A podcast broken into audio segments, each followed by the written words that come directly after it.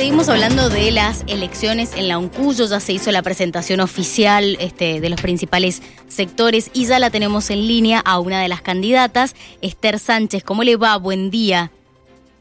Buenos días. ¿Denia o Nimsi? Denia, Denia le habla, Nimsi también está aquí, Hernán. Este, bueno, queríamos conocer, ya hemos hablado también este, con Adriana García por otro lado, queríamos conocer cuál era su, los principales puntos de su plataforma, qué es lo que quieren hacer con este, este gobierno de la, de la Uncuyo, con esta nueva etapa. Bueno, eh, la plataforma básicamente plantea cinco ejes básicos transversales y eh, cinco líneas de trabajo, ¿no? Una que es la primera, fundamental, que tiene que ver con la formación de nuestros estudiantes, eh, que es precisamente el modelo académico que estamos planteando. Un modelo académico que tenga respuesta inmediata a las necesidades actuales laborales, a las necesidades de la sociedad. Esto quiere decir eh, que realmente vamos a, plantearnos una formación distinta, una formación poniendo foco no en los contenidos, no en la hiperinflación de contenidos, sino en la generación de capacidades, habilidades para resolver los problemas de nuestros estudiantes cuando se han graduado. Eh, esto implica entonces eh, una una formación distinta y, lo que perseguimos también es acortar las carreras, ya que sinceramente en, la actualidad eh, ocho años, que es lo que dura una carrera universitaria, los estudiantes no están dispuestos a pasarse ocho años en, la universidad para tener un título, eh, ni la sociedad tampoco está en condiciones de esperar ocho años para tener un, un eh, profesional o un técnico o un artista formado. Eh, de modo que vamos a trabajar mucho en ese sentido, eh, vamos a trabajar mucho en, lo que son las competencias digitales transversales, porque eso es lo que está demandando hoy la sociedad. Así que mm, esa es la idea, vamos a trabajar en, la, en el reconocimiento de campos formativos, vamos a trabajar, bueno, y eso a través de un sistema de microcréditos. Em, vamos a reconocer también eh, ciertos, ciertos tramos. Esta, esta es la idea. Y para eso, obviamente, que vamos a trabajar con nuestros docentes que realmente eh, tienen y han demostrado una capacidad extraordinaria durante la pandemia para adaptarse a las nuevas condiciones. Eh, esto en cuanto al modelo educativo. Después, eh, obviamente, como decíamos eh, recién, vamos para esto, es necesario trabajar con una mejora en la calidad de, la gestión. ¿Por qué? Porque la, conectividad es una de las condiciones esenciales, fundamentales para poder desarrollar este modelo. Entonces, eh, esto de generar las condiciones para que eh, nuestros estudiantes, nuestros docentes, el personal no docente, los mismos graduados puedan conectarse con el mundo eh, y que tengan esa sensación de que en, la universidad todo todo es posible en este sentido, ¿no? Esto también va acompañado de una fuerte eh, impronta en cuanto a trabajar con, con la otra función importante de la universidad, que es la investigación.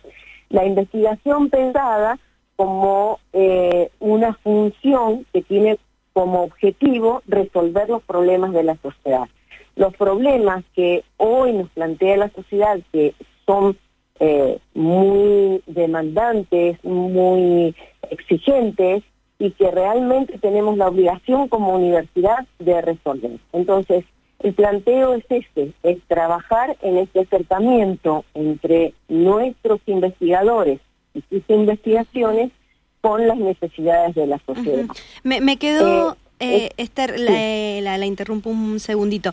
Eh, eh, me quedó haciendo ruido esto de los ocho años para que se reciba justamente los, los estudiantes de la universidad. Calculo que debe ser en promedio porque no todas las carreras deben demandar ese, ese tiempo y algunas seguramente demandan mucho más debido a los perfeccionamientos.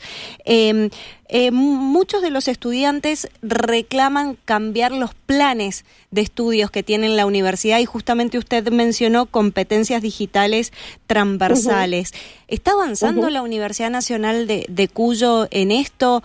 Porque los planes de estudio de muchas carreras han quedado obsoletos dentro de la, de la universidad.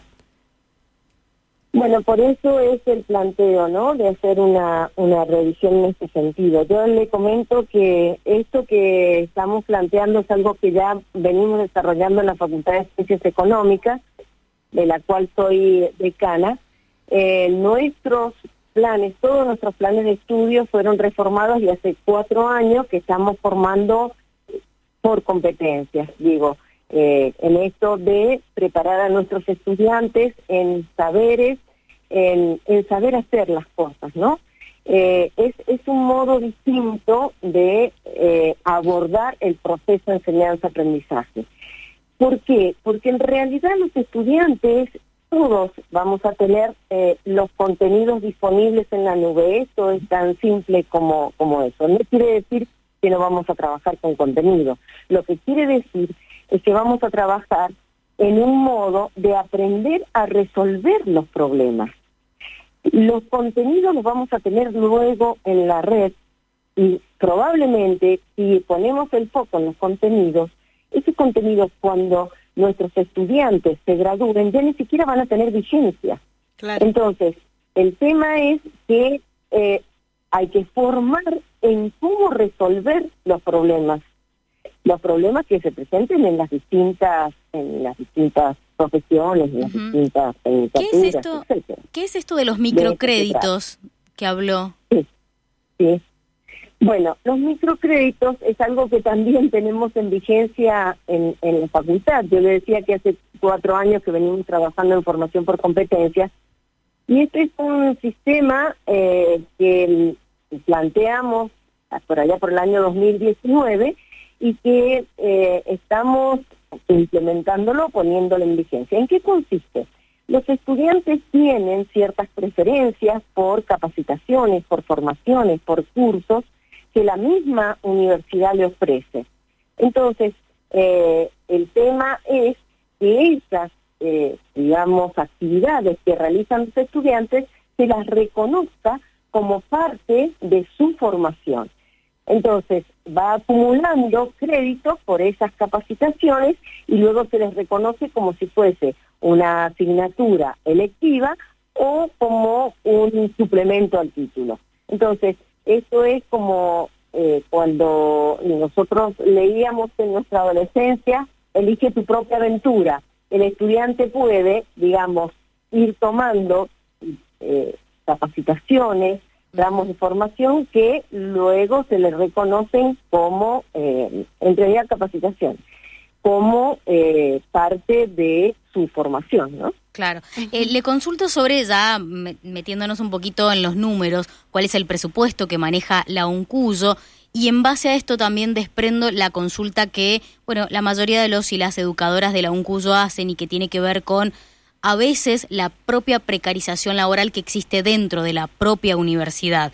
¿Ustedes cuál es la mirada que tienen en relación a esto y qué piensan hacer? Bueno, en realidad es un tema complejo porque mm, ustedes saben que el presupuesto de la universidad es un presupuesto que se define este, eh, por supuesto, en el, Congreso de la Nación, la Secretaría Política Universitaria hace una propuesta y ese, ese es el, digamos, el mayor aporte con el que cuenta la universidad para poder eh, funcionar.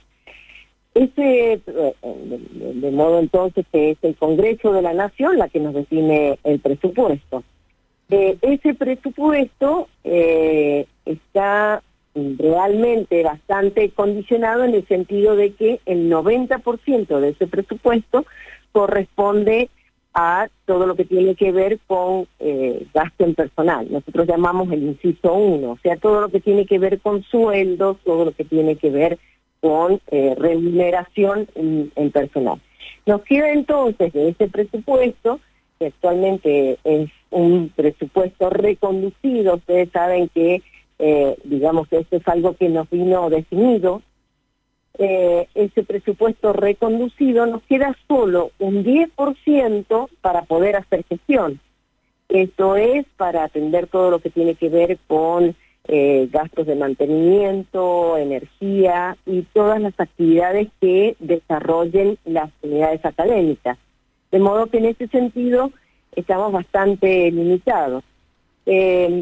Obviamente que eh, con nuestra propuesta de internacionalizarnos y de trabajar en, el mundo, y para eso dijimos que íbamos a necesitar trabajar con herramientas eh, de, gestión y herramientas tecnológicas, y bueno, em, nuestra idea es eh, conseguir financiamiento de organismos internacionales que existen vamos a trabajar en este sentido, sobre todo lo que tiene que ver con programas de internacionalización.